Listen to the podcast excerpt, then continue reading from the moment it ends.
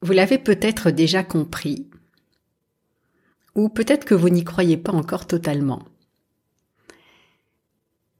Mais c'est vrai, la voix qui guérit, c'est votre podcast, votre voix, celui de votre pleine expression, celui de votre parole authentique, de votre conscience, de votre être profond, bref, appelez-le comme vous voulez, la voix de votre éveil.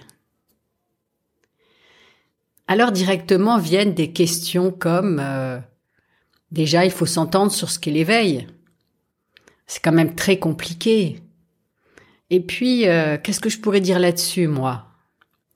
Bon, c'est vrai, j'écoute très souvent des podcasts de philosophie, de sagesse, de spiritualité. Ça fait longtemps que je fais du développement personnel et comme tu le dis, Laurence, du dépouillement spirituel. Mais si je me compare à X, Y ou Z, euh, des voies spirituelles, ben, je trouve que j'en suis loin. J'aimerais bien, mais euh, je sens que je fais pas le poids. C'est vrai, j'ai eu des... Mais je suis pas sûre. Enfin, je suis en chemin, tu vois. Un jour peut-être. Tu crois? C'est quoi déjà le nom de ton podcast? La voix qui guérit. Parce que si toi tu n'en es pas sûr, eh bien moi j'ai quand même envie de l'entendre ton histoire de réveil ou d'éveil. Parce qu'on a tous cette nature éveillée et qu'elle est déjà exprimée au travers de brefs aperçus de liberté, d'expériences lumineuses d'amour inconditionnel, et même de rencontres avec ce plein potentiel que nous pourrions être tentés d'appeler le vide. Et ça, c'est vous qui me le raconterez. Ce qui arrive souvent, c'est que nous n'avons personne avec qui le partager, et que cela reste enfermé dans notre boîte noire intérieure, notre intimité, comme on dit, notre placard aux souvenirs, alors que maintenant il est temps de faire notre coming out spirituel. Pourquoi maintenant?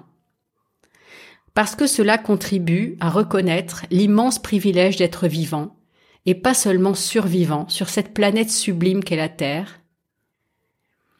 et en ce qui me concerne, de partager mon amour des êtres humains et le bonheur d'être terrienne.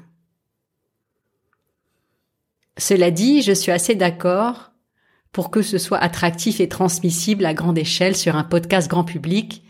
Ça demande de déblayer un peu le terrain de notre expression. En effet, si je vous demande de but en blanc, raconte-moi ton éveil, ça n'ira peut-être pas tout de suite dans la pleine expression de votre être, car franchement, nous ne savons pas encore ce que c'est et comment ça marche, n'est-ce pas? Alors c'est au fil des semaines et ensemble que nous allons apprendre à reconnaître, à accueillir, à ressentir, à nommer, et puis exprimer à pleine voix ce que pour commencer, notre petite voix intérieure nous souffle tout bas. Pourquoi raconte-moi ton éveil?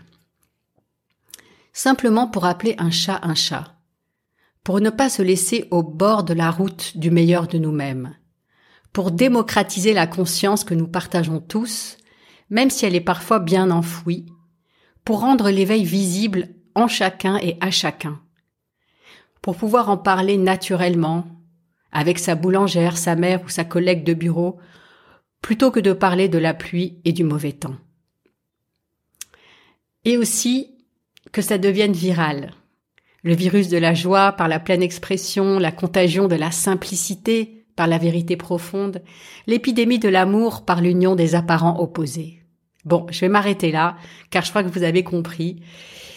Même si vous comprenez pas exactement ce que je dis, au moins vous ressentez ma passion à le partager avec légèreté et authenticité, car j'adore raconter des histoires vraies.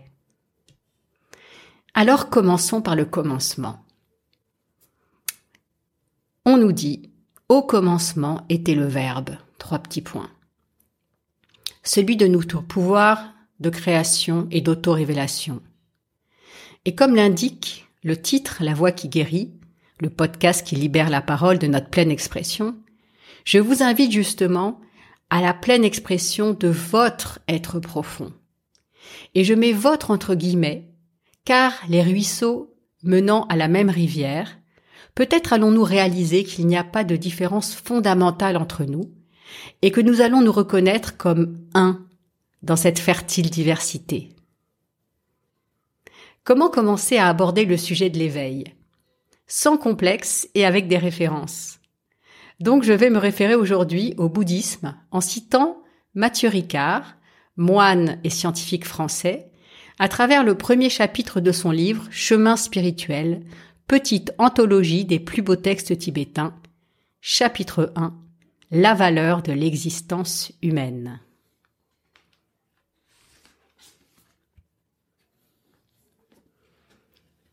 Je commence. La première démarche de celui qui aspire à suivre la voie spirituelle est de comprendre à quel point la vie humaine est précieuse. Utilisée à bon escient, elle nous offre une occasion unique d'actualiser le potentiel d'éveil qui se trouve en nous tous, mais qu'il nous est très facile de négliger ou de dilapider.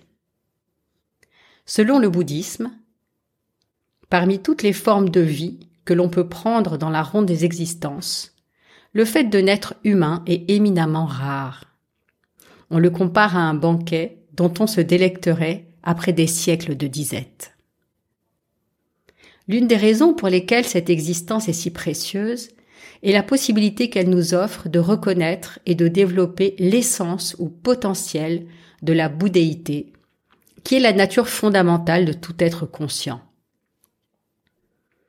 Cette nature temporairement voilée par la confusion mentale et les émotions perturbatrices reste enfouie comme un trésor à l'intérieur de nous. La pratique de la voie bouddhiste ou dharma consiste à éliminer ces voiles. Elle ne sert pas à construire l'état de Bouddha, mais simplement à le révéler. Car on ne peut rien ajouter ou retrancher à cette nature, qui n'est autre que le fondement même de notre esprit. Les qualités acquises sur le chemin de l'éveil ne sont pas fabriquées de toutes pièces. Elles reflètent l'actualisation graduelle de notre nature à l'image de l'éclat d'un joyau qui se manifeste au fur et à mesure que l'on débarrasse celui-ci de la fange qui l'enveloppait. Fin de l'extrait. Ce texte nous donne donc une première définition de l'éveil, comme ce potentiel encore voilé, ou un joyau entouré de sa gangue. Un sentiment que nous pourrions avoir sur nous-mêmes quand nous n'y voyons plus clair à l'intérieur ou que nous sommes perdus entre les différentes couches de notre expérience. Pourtant, à certains moments, l'évidence est là. Tout s'éclaire, et peut-être pendant quelques instants, une connaissance se révèle avec le soulagement de se trouver enfin. Voilà ce que nous allons partager sur la voie qui guérit. Donc, lorsque je vous demanderai bientôt Raconte-moi ton éveil. Ce n'est pas raconte-moi ton histoire. C'est raconte-moi l'être ou l'âme ou la conscience ou l'essence, chacun l'appelle comme il veut, qui se cache derrière l'histoire et qui l'éclaire. Nous commencerons donc ces séances, individuelles ou collectives, par une méditation simple, puis je vous inviterai à vous présenter en quelques mots, en commençant par votre prénom, je vous demanderai de raconter ce moment de bascule que vous ressentez comme un éveil et ce que ça a changé concrètement dans votre vie? Ensuite, nous verrons ce qui vient spontanément. Cette expression, cette pleine expression, va nous demander de faire la différence entre notre parole superficielle, celle qui raconte, et la parole authentique, votre voix qui guérit, de faire la différence entre les faits et la profondeur, entre les apparences circonstancielles et la vérité. La pleine expression est une manifestation de vérité. Elle est porteuse de lumière, autorévélatrice et source de guérison. C'est la voix qui ouvre la voie. pour participer à l'un des prochains Zooms d'expression. Vous trouverez en description de ce podcast toutes les informations et le lien pour pouvoir vous inscrire. Car poser sa parole, c'est déjà guérir. Poser sa parole, c'est la voix qui ouvre à sa propre voix. Maintenant, vous l'avez bien compris. La voix qui guérit, c'est un laboratoire oratoire. Et cet effeuillage de la parole nécessite aussi un élagage de notre manière de communiquer, avec une mise à nu de l'information vraie. Première étape. Parler plutôt que discuter. Dans parler, il y a parole, et dans discuter, et moi j'aime bien dire se discuter, il y a opinion. Je vous laisse sentir la différence entre une parole et une opinion. Deuxième étape, très importante dans la parole, faire silence pour entendre notre petite voix intérieure et apprendre à nous écouter plus profondément et aussi à développer notre intuition. Laisser se faire le chemin intérieur pour cette remontée d'informations, cette auto-révélation qu'on peut appeler intuition. Aussi, ça nous demande d'y croire, de pouvoir l'entendre et finalement de commencer à mettre cette voix en l'entraînant au centre de notre vie. Sinon, qui parle? Si ce n'est pas cette petite voix intérieure ou cette voix profonde. Troisième étape, s'éclaircir la voix, en s'entraînant à parler vrai, ce qui ne veut pas dire tout ce qui nous passe par la tête.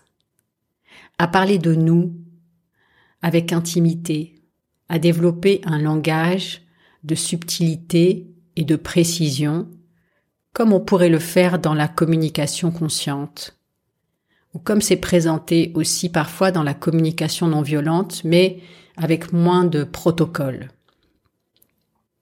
Quatrième étape. Apprendre à méta-communiquer.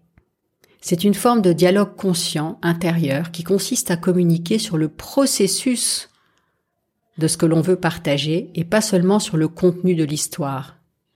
Par exemple, commencer par en ce moment je me sens, etc.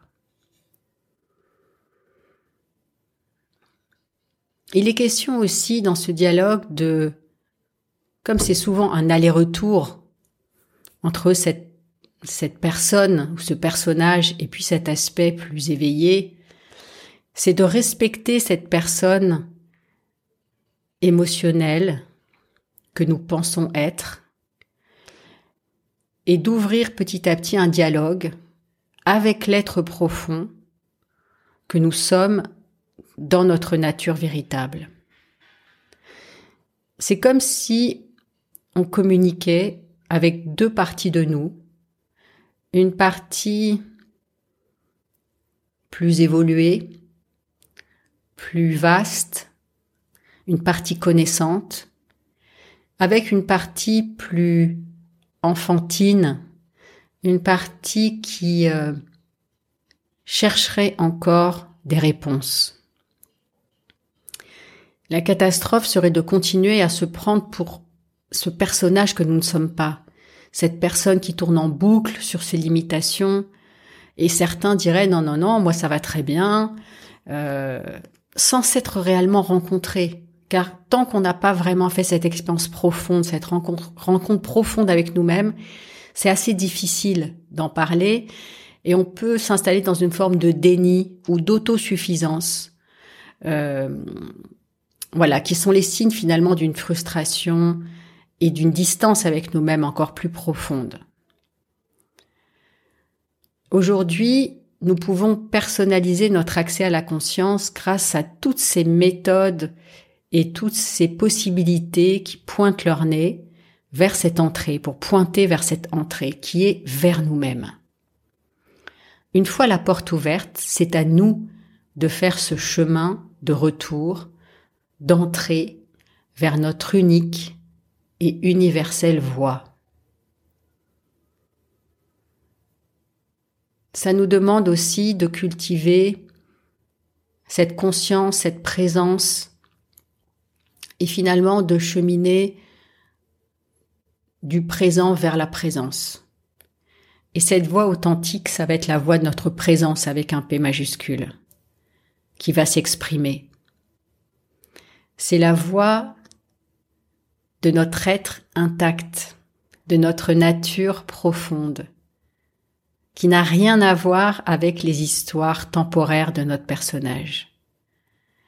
Vous savez bien, il y a quelque chose en nous qui est intemporel.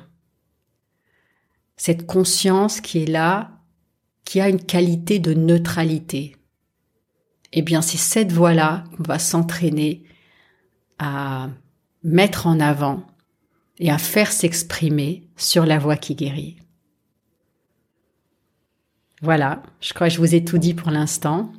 Le reste, ce sera une exploration, une expérimentation qu'on fera ensemble. Donc à bientôt pour la prochaine et première expression de la voix qui guérit.